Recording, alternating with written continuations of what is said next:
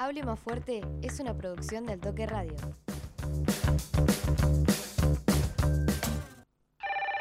Momentito, no cuelguen.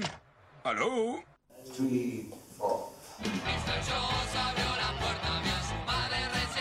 Es un tipo que a los 12 años era profesor de piano, un tipo que tiene oído absoluto, qué sé yo, muy musical, Charlie, ¿no? Es- He muerto muchas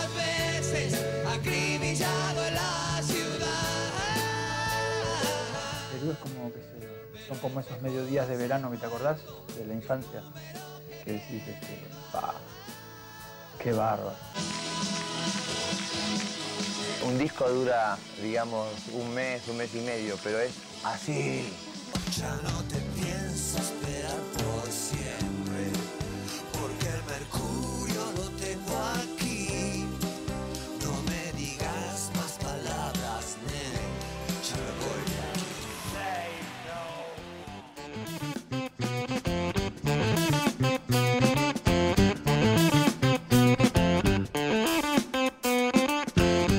Comenzamos una nueva edición de Hable Más Fuerte y ya como lo anunciaba la intro, edición absolutamente especial de colección porque estamos celebrando nada más y nada menos que los 70 años, los primeros 70 años de Charlie García. 70 años de absolutamente todo, de uno de los referentes más importantes de nuestro rock nacional, uno de los referentes que ha marcado generaciones, épocas, la música en general, las letras, la poesía. Hoy vamos a hablar de todo lo que significa, todo lo que fue y todo lo que es Charlie García. Pero como siempre la manija es compartida y Carla Gambluch está aquí conmigo para manejar este programa juntos. Este programa, este podcast, este especial, eh, no sé qué nombre le ponemos, definámoslo juntos. Bueno, hola Barto, ¿cómo estás? Gracias, Carly. ¿Todo bien?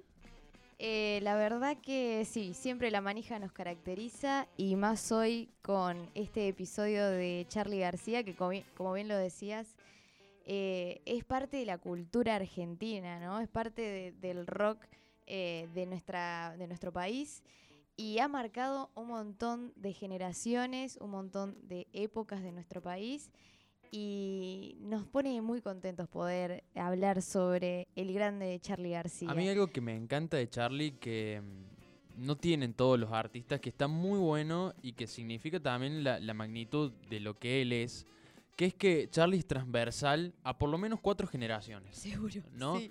Vos en un recital de Charlie García te podés encontrar con padres, nietos, abuelos, eh, en, en una mezcla de canciones clásicas de la... Bueno, en un Charlie, en un concierto de Charlie solista de toda la carrera de Charlie, pero te podés topar como en ese Cosquín 2013 donde aparecieron Pedro Aznar y Cerú Girán Claro. y tenías una generación de Épico. una familia disfrutando de Charlie y Cerú Girán, ¿no? Totalmente épico. A mí me encanta eso de, de- de Charlie. eh, y creo que eso, transversaliza, que es algo muy difícil de lograr, ¿no? De perdurar en el tiempo. Son 70 años, más de 40, casi 50 en la música.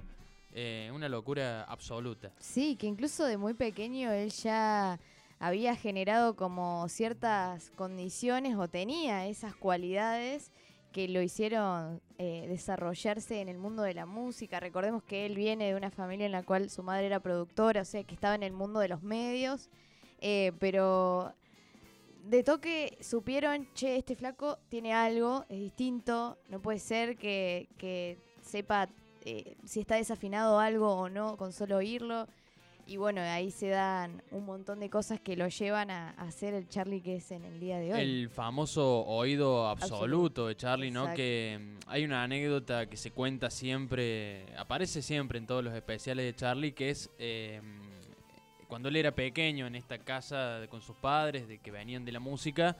eh, contaban que en una de esas reuniones que se daban que aparecían Mercedes Sí. Sosa, Eduardo Falú, qué sé sí, yo. sí. Eh, en una lo ve a Falú tocando la guitarra y le dice, señor, su guitarra está desafinada, ¿no? A lo cual todos lo miraron como diciendo, ¿qué te pasa, pequeño Pendejo. insolente? y Falú dice, para, para, para. Toca, y sí, efectivamente estaba desafinado. Un. Charlie muy chico, no sé cuántos años tenía, no sé si estaba a la edad de 7, 8 años, no, no Seguramente. recuerdo. Pero bueno, ahí ya hablaba de, de- del oído absoluto que, que tenía Charlie, ¿no? Una, locura. Una locura. Una locura. A los nueve años compone su primera canción y ya a los 12 se recibe de profesor de teoría y solfeo, siendo el piano su principal instrumento, por supuesto. Claro. Imagínate el pequeño Charlie García, lo grande que era a los nueve años, loco, porque yo a los nueve no podía ni escribir nada, Claro, ¿qué, estaba- qué estábamos haciendo uno a los nueve años? O sea, re loco. Bueno, y, y también esto tiene que ver con, hablamos de una edad muy temprana, no era casualidad que uno de los primeros grupos apareciera también a una edad muy, muy temprana, ¿no? Hablamos de Sui Generis. Eh, vamos a ir haciendo un pequeño repaso, así muy a grosso modo, de lo que ha sido la historia musical de Charlie eh, hasta los tiempos de, de la actualidad. Pero decíamos, este grupo Sui Generis, formado muy a principios de, de los años 70, tengo la fecha acá, 1969. 1969, junto a su tocayo Carlos eh, Alberto Mestre. Mejor bueno, conocido como Nito. Mejor conocido como, como Nito. Bueno, y esto, ¿no? Sui Generis, un grupo que empezó a ponerle voz a lo que decía una generación, que empezó a, a ponerle palabras a una generación que todavía no estaba inmersa en la dictadura militar, pero que ya venía con, bueno, algunas cuestiones de, de violencia, ya venía de dictaduras anteriores. eh, bueno, y ahí apareció, ¿no? Sui Generis para empezar a, a poner eh, algo de voz y palabras a, lo que una generación venía pensando, venía masticando, ¿no? El primera bandita de rock en el colegio primario a los 11 años, que era el grupo de mañana, donde estaba yo, Piegar y otros cuatro más. Y el grupo de la tarde era el de Charlie. En un recreo, estamos en el patio y veo que hay alguien en la sala de música que está tocando el piano. Me dijo alguien, este es el de la otra banda. Entonces fui a con- a conocer de qué se trataba. Me acerqué, lo encontré a Charlie, obviamente nos pusimos a hablar enseguida porque éramos, en teoría, la banda rival. Inmediatamente nos hicimos amigos.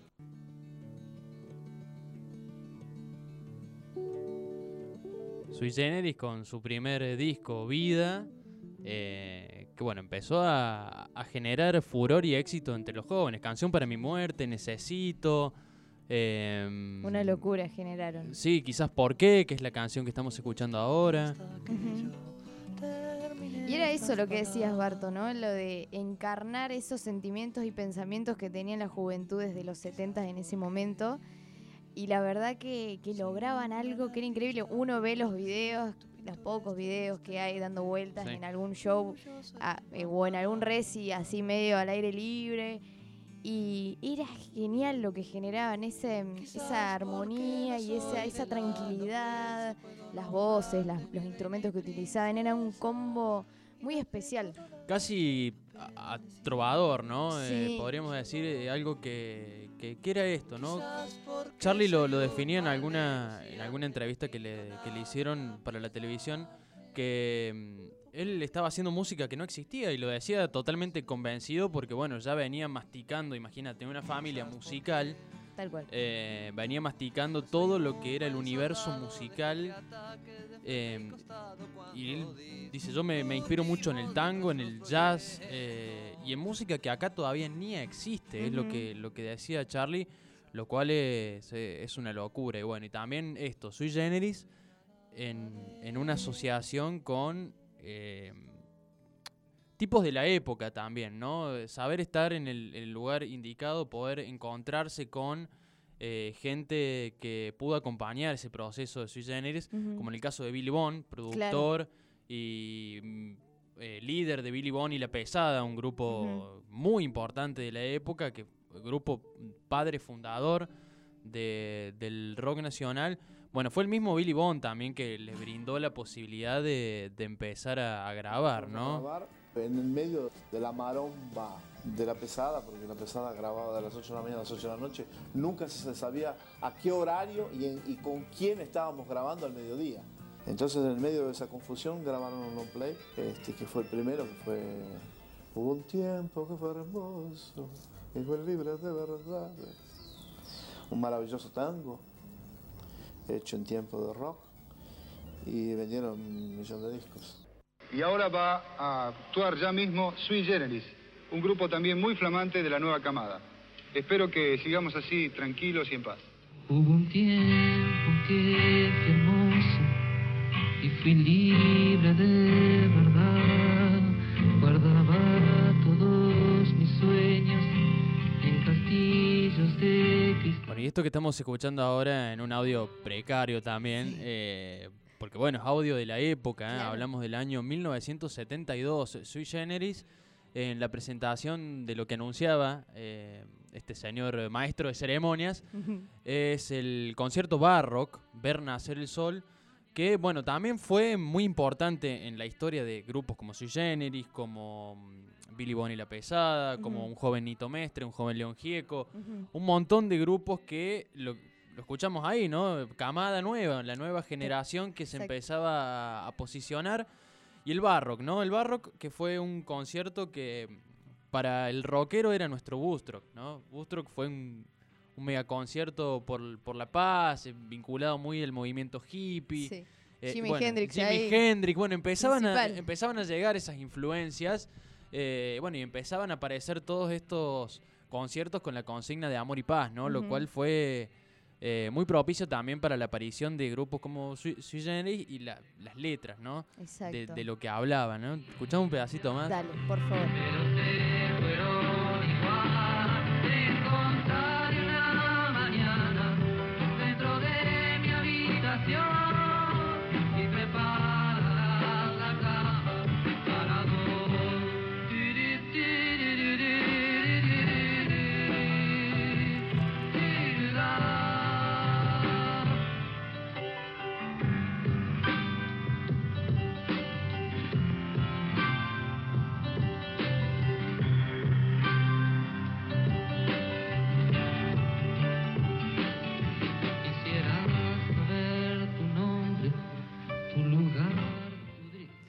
Bueno, en el 1975 deciden separarse Sui Generis, pero antes, eh, si no me equivoco, llenan dos Luna Park.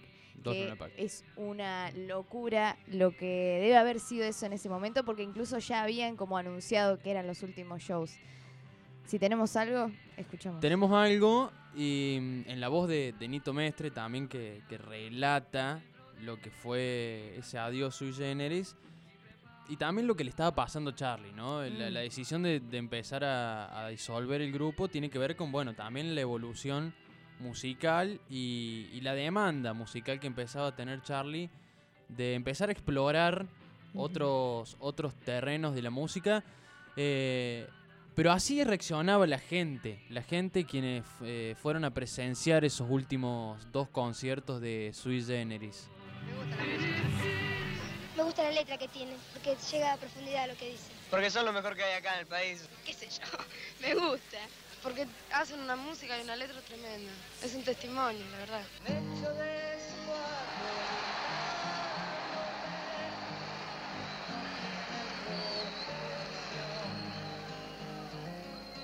Tuve que enfrentarme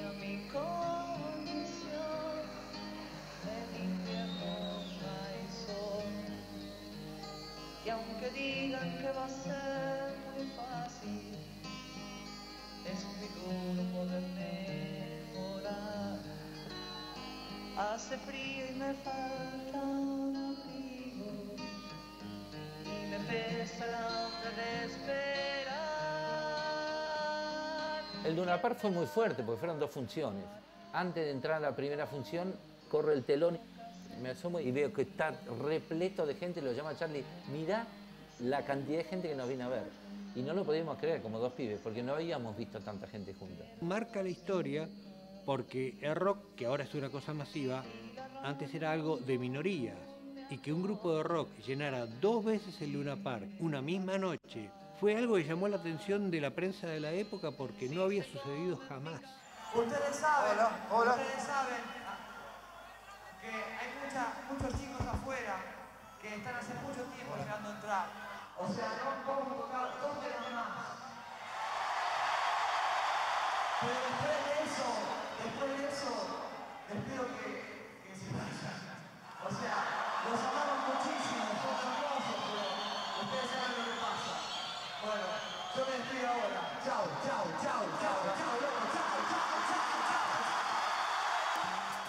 Una locura. Una locura lo que, y lo que decía Charlie, ¿no? Esto de, de, bueno, ya está loco, necesito que se vayan para que puedan Sí. entrar los que, los que, los que faltan entrar porque eh, Estaban ahí ansiosos estaban esperándolo. bueno, y, y esto que vos mencionabas al principio también, que ahí lo, lo retomaba Nito, que es una locura porque nunca había pasado una cosa así, de que Claro. un grupo argentino llenara dos veces el Luna Park. Entonces no había nada previsto de cómo, de, de cómo organizar un protocolo para conciertos. Eh, era una cosa y el muy impacto para ellos también, el muy, no estando muy, arriba muy, del muy loco, ¿no? Entonces, bueno, fue algo que, que quedó también ahí en, en- en la historia épica del, del- del rock nacional. Tal cual. ¿no? Mientras seguimos escuchando ahí lo que pasaba. Bueno, ha quedado conciertos de esto. El concierto ha quedado grabado en discos, en, en vinilo. Sí. eh, realmente impresionante. Bueno, y esto de que Charlie cerraba su etapa en Sui Generis para empezar a transitar una etapa mucho más experimental con la máquina de hacer pájaros. Esto ya fue a fines del 70 y... no sé si este- 70 y... Y si, e- si se, claro, si se separaron en el 75, 76, 77, no creo que haya habido mucho margen porque ya en el 78 empezaron con Cerú. Claro, exactamente, pero eh, lo que me gusta es la evolución, la evolución de, de lo que empieza a hacer Charlie. Sí. Porque acá lo, lo escuchamos.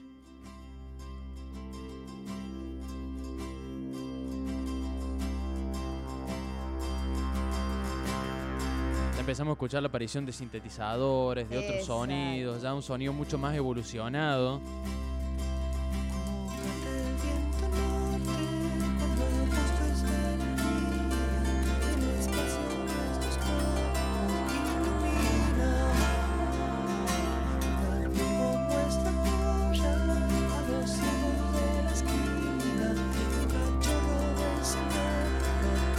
La máquina de hacer pájaros, que fue ahí una previa a Cerú Girán, eh, con dos discos editados nomás. eh, año 1976 para el primer disco de. La máquina de hacer pájaros. El disco Películas.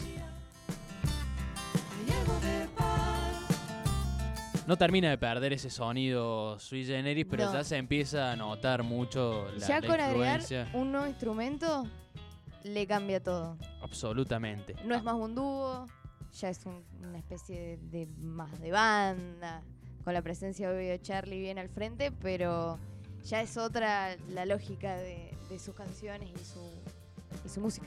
Acá hay algo que mm, yo creo que, mm, que es muy importante y que es necesario mencionarlo, que es ya la irrupción de la dictadura militar en el año Exacto, 1978, eh, del año 1900, eh, de- desde donde termina la máquina de hacer pájaros hasta la formación de Cerú Girán, hablamos del periodo 76 a 78, ya tenemos la irrupción de la dictadura militar.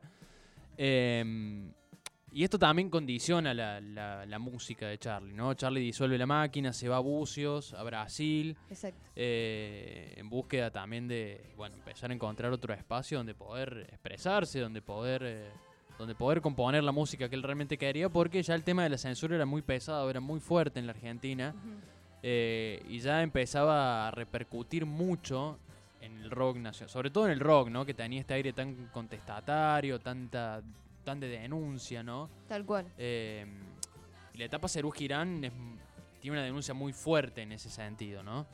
Eh, en, en las letras, en los mensajes, en lo que se dice y a quién le habla puntualmente.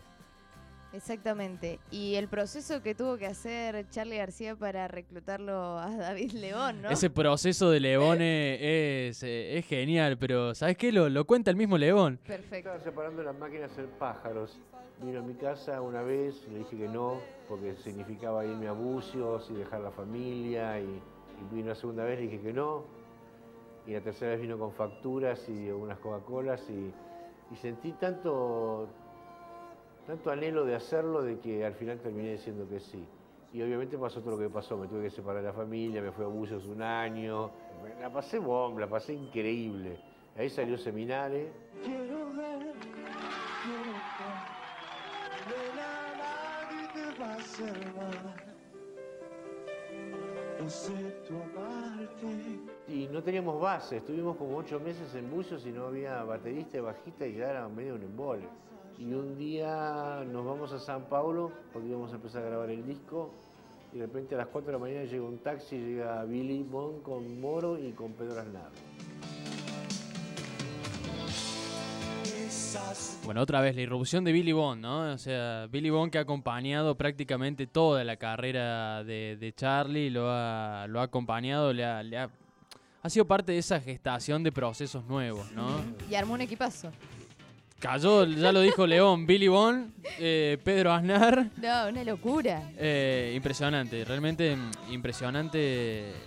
Impresionante la, la- la capacidad, ¿no? De, de crear, de, de poder gestar cosas eh, tan potentes, tan fuertes, ¿no? Porque no es que Sui Generis fue algo así nomás, la Ujú. máquina pasó desapercibida y bueno, ahora la irrupción de Serú Girán, como muchas veces se los catalogan, ¿no? Los Beatles argentinos. Sí. No, no sé si por ahí termino de, de compartir esto. Mm, sí. eh, esto de, una de- comparación medio extraña, pero medio extraña. Pero yo creo que a grosso modo también muestra lo que significó para ese momento Serú Girán, ¿no? No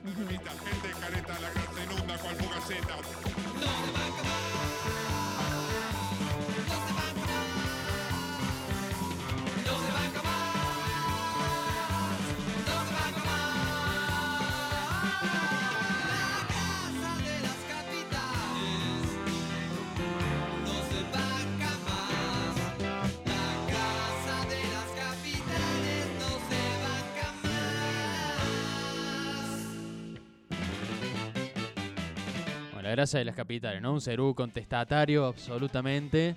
una locura. eh, Increíble. increíble. Bueno, como bien decías vos, Barto, en, en este contexto de, de dictadura, las letras quizá no podían ser tan explícitas como lo ha sido, qué sé yo, Molotov en México, porque si no, digo, te censuran y, y te, y te sacan directamente, no te dejan hacer shows, te interrumpen un montón de cosas, pero ellos a través de las metáforas, que creo que es uno de los recursos que más deben utilizar eh, quizá por el contexto y también por la poesía misma, por, por cómo ellos escribían en ese momento, era una forma de, contextualizar y, de, y de militar quizá y también de, exponer esto que estaba sucediendo en Argentina.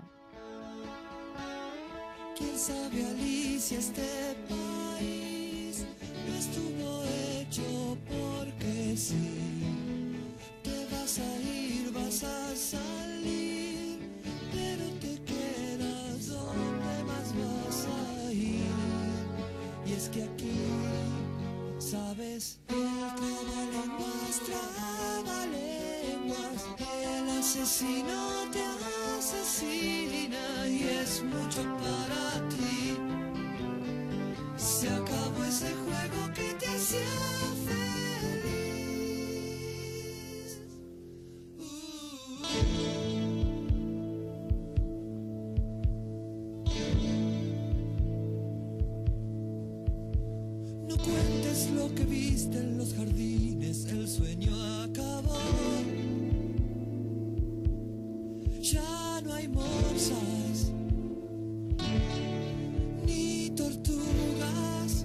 Charlie habla de esto, ¿no? Cuando habla de no cuentes los sueños que viste, no hay morsas ni tortugas, todo esto está hablando de lo que pasaba en la dictadura militar, ¿no? Las desapariciones, las torturas, la censura. Exacto. eh, y no había otra forma de, de- de transmitir lo que estaba pasando si no era, bueno, con estos recursos de, de- de la metáfora que, bueno, por cierto, lo hizo increíble. Sí, totalmente.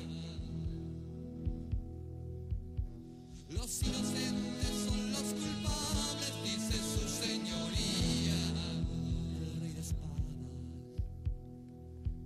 Ahí está, ¿no? La etapa Cerú Girán de, de Charlie. Que seguramente tuvo sus detractores en el momento, me imagino, porque, por ejemplo, el diario La Opinión publicó que eran lo peor de la Argentina, que tenían voces eh, homosexuales. Imagínate cómo lo habían catalogado. Claro, por los falsetes, por la forma de cantar. Qué locura. ¡Qué locura! Bueno, y los medios de comunicación también, ¿no? Que servían al, al poder de, de la dictadura en ese entonces. Eh, bueno, y todos estos idas de vueltas de, de Cerú, que fue el grupo que más años le, le duró a Charlie. fuera de su etapa solista también. Eh, hubo varias disoluciones en el medio, vueltas. Sí, exacto. En el Eh. 82 se separaron, después volvieron en los 90, se separaron y volvieron un poquito en los 2000. Claro, bueno, después en el medio fallece Oscar Moro. Sí, en 2006. 2006. Hay una presentación muy icónica de Cerú Girán, em, que fue totalmente sorpresa en el Cosquín Rock 2013, donde Charlie estaba dentro de la grilla que tocaba, uno de los últimos Cosquín Rock que tocó Charlie. em, después de, de su vuelta, de su rehabilitación, con Palito Ortega, todo lo que significó ese renacimiento de Charlie. Eh, bueno, y en medio de eso presentó a Pedro Aznar y a David León, y obviamente Oscar Moro no, no pero... eh, y se disfrutaron tres o cuatro canciones de, de, de Cerú Girán, ¿no? Bueno, y acá está lo que hablamos, la transversalizar, ¿no? Las generaciones que fueron a ver a Charlie y, y se encontraron con, con Cerú Girán, una cosa totalmente... eh, totalmente épico, ¿no? Sí. Y creo que también ellos eh, se sienten cómodos, ¿no? Porque, digo, no cualquier banda se vuelve a reencontrar en este tipo de, de lugares tan épicos como lo es el Cosquín Rock, que tiene su historia, su trayectoria. Eh, e incluso Charlie en una entrevista dice que para él Cerú Girán es como un lugar en donde está todo bien, es como una, utopía, digamos, un lugar en donde no hay violencias, en donde no hay injusticias, pero para estar, él decía que tenías que ser muy, muy responsable. Y bueno, Pedro Aznar lo escuchábamos al comienzo de la cortina, que decía que era como ir a un mediodía de un verano con, con la familia en tu infancia. Claro. Pero imagínate ese recuerdo, es para esos, esa, esa historia, eh, eh, lo, todo lo que implicó Cerú Girán es, es hermoso. Y la etapa Charlie, que ya se empezaba a gestar Charlie propiamente solista, ya a principios de los 80.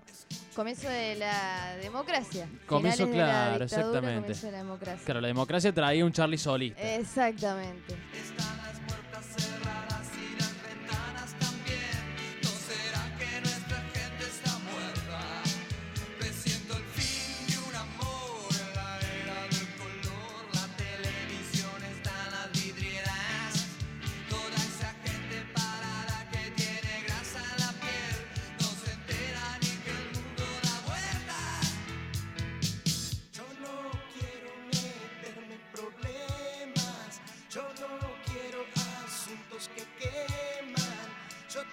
Tan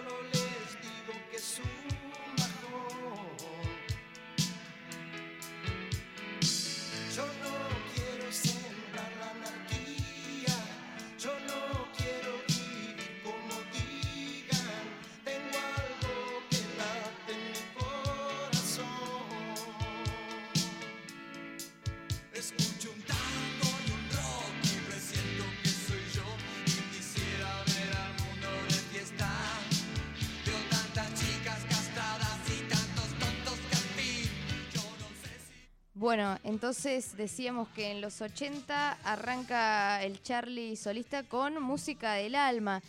Mucha gente dice que Charlie estaba destinado a ser solista. Y yo creo que tenía la capacidad y tiene, porque es un tipo muy inteligente, de decir, che, hasta acá llegué, de, discernir, de- de entender cuál es el límite y, y entender si él quiere ir por... est- Digo, tiene los objetivos muy claros, las metas muy claras, sabía por dónde quería ir y eso lo hacía decir, che, hasta acá llegué con Cerú Girán, con Sui Generis, con, bueno, todas las bandas que él eh, estuvo presente y creó eh, hasta antes de ser solista. Y creo que es muy cierto, es como que el chabón estaba destinado a llevar su propia música, su propio ritmo, su, digamos, tomar las riendas de, de lo que él quería hacer y lo que quería hacer y lo logró increíblemente bien. Eso que decís eh, está muy marcado en una en una entrevista que le hacen a Charlie después de cuando le preguntan por por Cerú Girán, no, por Cerú Girán no, por Sui Generis le preguntan de qué sintió él cuando cuando se disolvió Sui Generis en su mejor momento de la banda. Sí. Eh, y él decía que es una de las mejores decisiones que tomó en su vida. De Claro. que, de que ya está, que era el momento y que Nito Mestre estaba de acuerdo con eso. eh, pero que él no se arrepiente absolutamente de nada, de todas sus decisiones musicales, de como artista no, no, no se arrepiente. Y me parece que también tener tan claro eso, eh, esto que decís que es re importante, saber hasta dónde llega el punto de decir, bueno, ya es momento de cambiar, ese proceso de la constante transformación. Eh, me parece una pieza genial de Charlie y creo que es lo que lo convierte verdaderamente en Charlie García.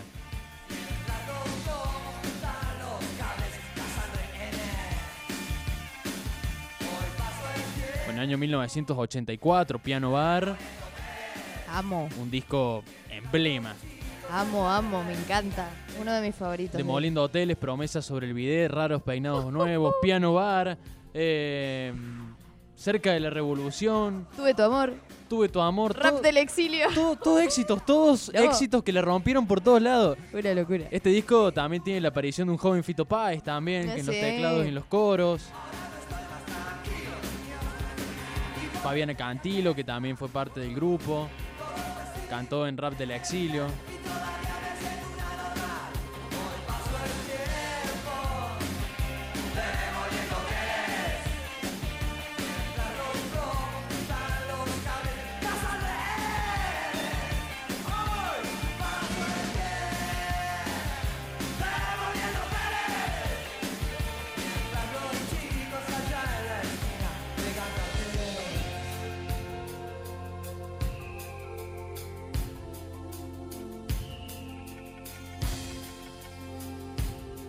Bueno, y acá está, ¿no? Una etapa Charlie totalmente nueva, con, con sonidos también nuevos, con sonidos renovados, con...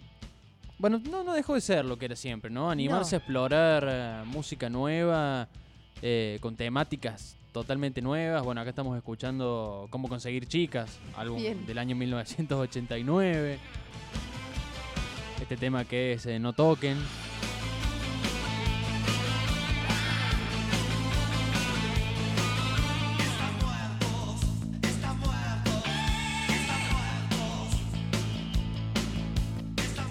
Estaba, estaba repasando discos para, para traer eh, canciones y de todos los discos de Charlie, por lo menos tres o cuatro hits de, de radio. Eh, es impresionante, es impresionante la, la cantidad de, de, De canciones que, logró meter como Sí. éxito, ¿no? Eh, es genial.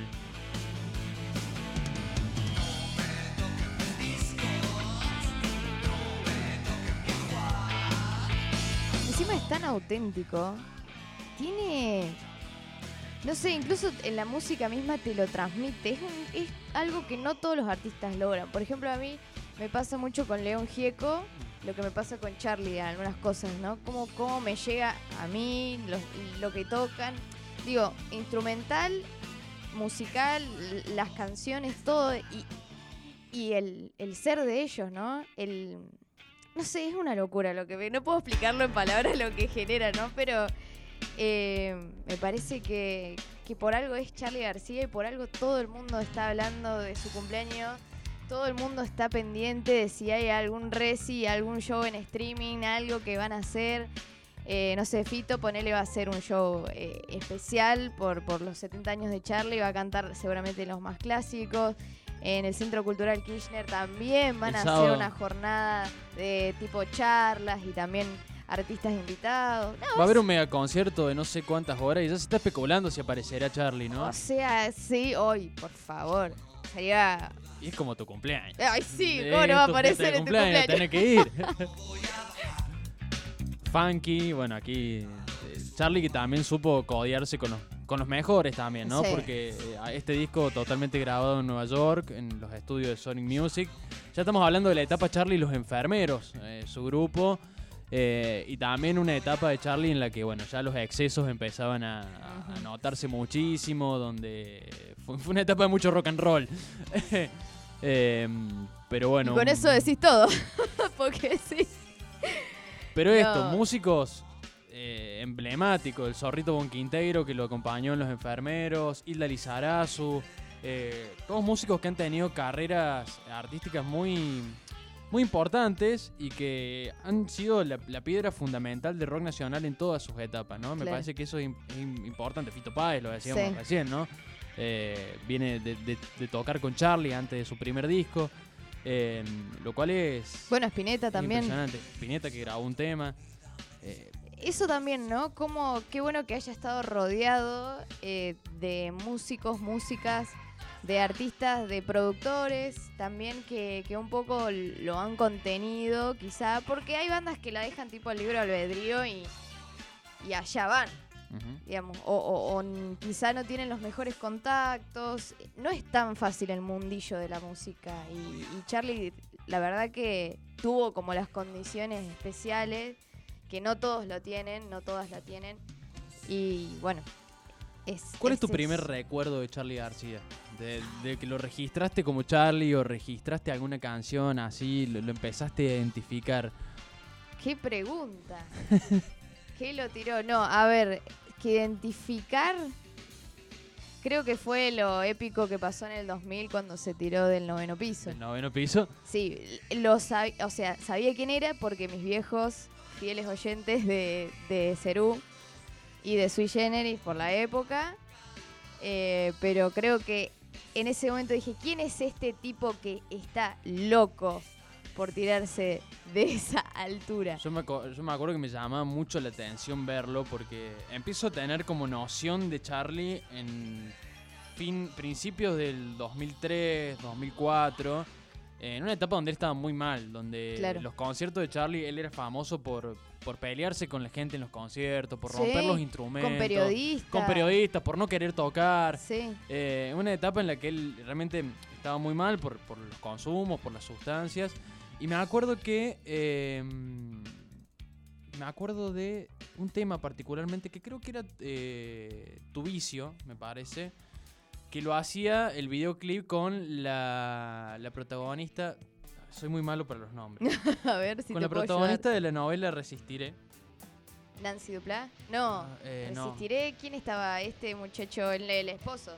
Eh, ya te digo, ya te digo, ya Ay, te me digo. olvidé el nombre de, de, de, de- de- de él. Eh, no me voy a acordar.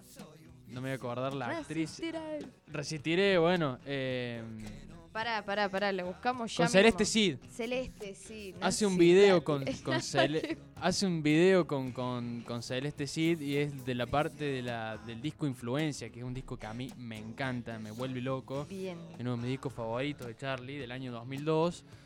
eh, donde está esta canción, Tu Vicio. Que soy tan solo un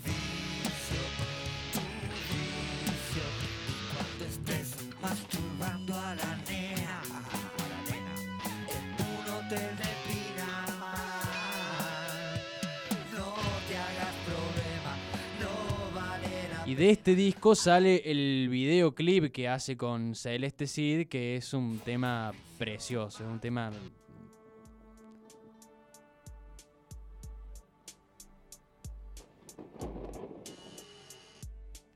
Esto es parte del videoclip, por eso los efectos y los sonidos, porque eh, rearmó la versión del tema para el videoclip. Es, es distinta al, al estudio. Y tiene sonidos, imágenes de, la, de la novela. Es increíble.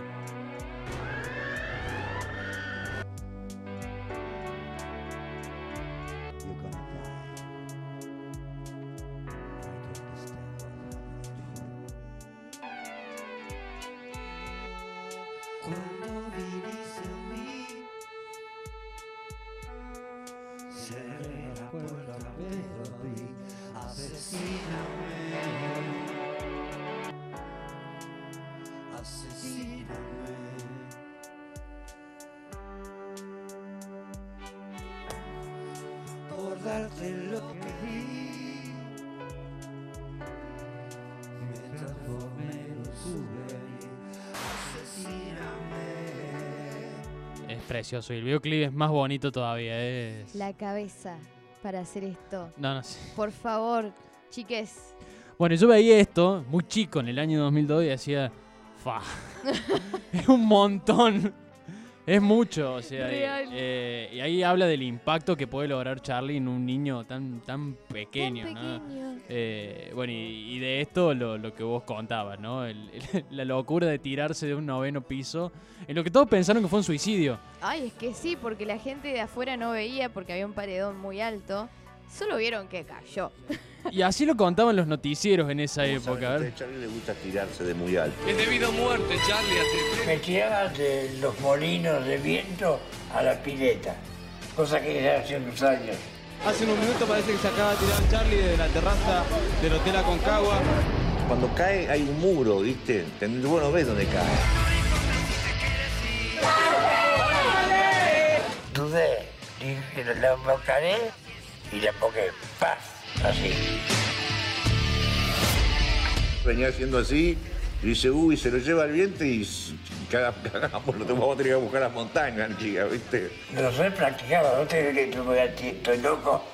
No, no estoy loco. Tenía un solo salto para hacer. Un cuerpo saltó desde la terraza hacia la zona de la pileta. Era ta, ta, o ta, pe. Bueno, está bien Charlie, afortunadamente, para alegría de todos los fans. Pero gracias a Dios este, cayó bien con su copita de champán, no pasó nada. Esta es la primera, es la primera cosa deportiva que realmente estoy disfrutando. De verdad sabe tirarse. Ay, pero la verdad, ¿eh? El tema del tirarse del noveno piso, bueno, sí, es un límite bastante peligroso. Charlie, ¿dónde dejaste la capa de Superman? En tu cuarto. ¿Y sabes por qué me tiré? Porque me perseguía la policía. Me voy a tirar del noveno piso. Había un policía abajo. Y no venía a decirme, hey, no te tires. Me voy a tirar sin pedir permiso. Cuando al final subió, me dice, yo, yo soy la policía. Y yo dije, ¿y quién te manda a subir? me, me- me- me reí mucho. Y me dijo, yo sabía que no me iba a morir, pero que me dolió, me dolió. No me dolió nada. Y me dice, lo que me dio miedo es que no me dio miedo. Bueno, está relatado por Charlie también, ¿no? tiene, tiene una explicación y era que en Mendoza, donde estaban ahí parando en ese, en ese hotel Aconcagua, antes habían ido a un restaurante, se peleó con una persona del lugar, tuvo un enfrentamiento muy grande y ahí es donde interviene la policía y la policía dice, pero para mí vos sos alguien común, digamos, no por ser Charlie García no ¿Qué te voy a estar Claro. deteniendo, querido. Y él dijo, llegó al hotel, escapando, obvio, digamos, esta cuestión que él explica. Dice, yo no soy ningún tipo común. Y ahí decide hacer su magia, hac- hacer lo que le gustaba, tirarse desde las alturas. Y lo logró bien, le salió re bien. Le salió bien. Eh, Increíble, ¿no? Charlie García nomás. Bueno, y ya después de todo esto, ya, bueno, empieza una etapa en la que, en la que eh, mucho más adelante, con Palito Ortega, también empieza una, una etapa de recuperación, ¿no? Que hace una vuelta en el año 2008, 2009.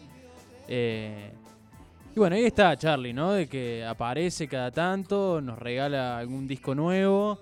Eh, Su reunió humor, su humor, también hace muy poco reunió hace un par de años a Por Su Gieco, un grupo que grabó un disco dentro de la etapa de, Su- de Sui Generis. Eh, bueno, y todo eso es Charlie García, es Charlie García. eh, todo esto en 70 años, ¿no? Una Qué una locura. locura, no podemos... O sea, nos quedaríamos horas hablando sobre él, sobre su historia. Eh, la verdad que tenemos a un músico increíble acá y nos ha hecho disfrutar un montón de cosas. Creo que nos ha generado un montón de cosas también. Eh, bueno, particularmente quizá para nosotros, qué sé yo, para que nos sentimos identificados con alguna letra, con, con la valentía en su momento de, de expresar lo que sentían en una época complicada del país y, y su evolución misma, que, que hablamos mucho de eso, de cómo ha llegado a corazoncitos de distintas generaciones y que Charlie lo ves y decís, loco, qué grande que sos. Eh, estando en el estado de que estés, digo, en, eh, recuperado, no... eh, nunca, no sé, te genera algo de decir, loco, sos lo más, gracias por existir. Y son de los últimos héroes del rock nacional también, Sí, ¿no? Eso. lo cual ahí también da un dejo de nostalgia en algunas cosas, pero bueno, también habla de esto, ¿no? De que, y, insisto mucho porque lo veo siempre, que tantas generaciones nuevas eh, sigan disfrutando de la música de él y sigan aprendiendo a tocar la guitarra con canciones de él, por ejemplo, o el piano o el teclado, eh, o no sé, tengan frases en pegadas en algún lado, en algún lado. A mí me parece simplemente genial y me parece que es, el- es el llegar a la eternidad para un artista, Sí, ¿no? exacto. Eh, y en vida. y en vida. porque muchos llegan después de, de su muerte, como lo son los artistas, por ejemplo, del Club de los 27. y- pero este tipo está haciendo historia ahora. Y nada, es... el es- reconocimiento que se merece. eso, eso. El- Es un homenaje en vida para el grande Charlie García. Bueno, hemos pasado un capitulazo de, de este podcast que Terrible. Hable Más Fuerte. Eh, lo vamos a disfrutar mucho escuchándolo también, así que los invitamos a que sigan disfrutando de este espacio lindo que es Hable Más Fuerte. Tienen todos los episodios disponibles aquí en, en Spotify, eh, también por Altoque Radio, sale, sale por todos lados. Así que la invitación es a que lo sigan descubriendo y que festejemos y sigamos celebrando el cumpleaños de Charlie. Hoy sábado, eh, día de estreno de este podcast, día del cumpleaños de los 70 de Charlie. Y nos vamos de acá sintiéndonos un poquito mejor de lo que llegamos también, ¿no? Eso mismo. En este concierto, en su vuelta en el año 2009, en la cancha de Vélez Sarsfield, el concierto subacuático, se cagaba lloviendo. Amo. Charlie García. Y así ha pasado otro capítulo más de Hable Más Fuerte. Feliz cumple, Charlie. Felices Feliz 70. cumple, Charlie. Nosotros nos encontramos la semana que viene con un nuevo capítulo. Adiós. correr lo que hiciste en mí no tiene perdón. Me siento mucho más fuerte sin tu amor.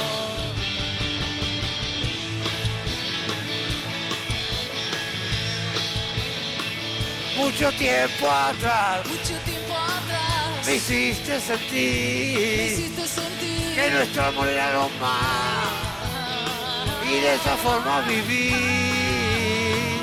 No sé más quién sos, No sé más quién sos déjate reír. Me siento mucho más fuerte sin tu amor.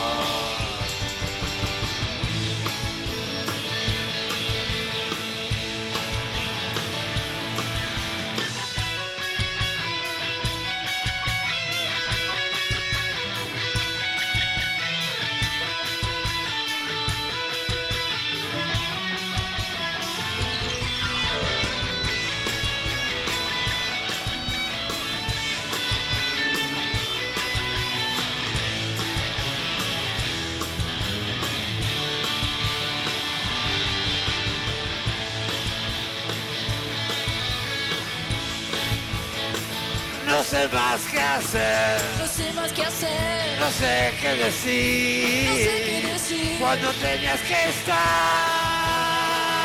te echaste a reír. Lo que hiciste en Lo que mí hiciste en mí no tiene perdón. Probablemente me siento mucho más fuerte sin tu amor. Me siento mucho más fuerte sin tu amor. Sin tu amor. Sin tu amor.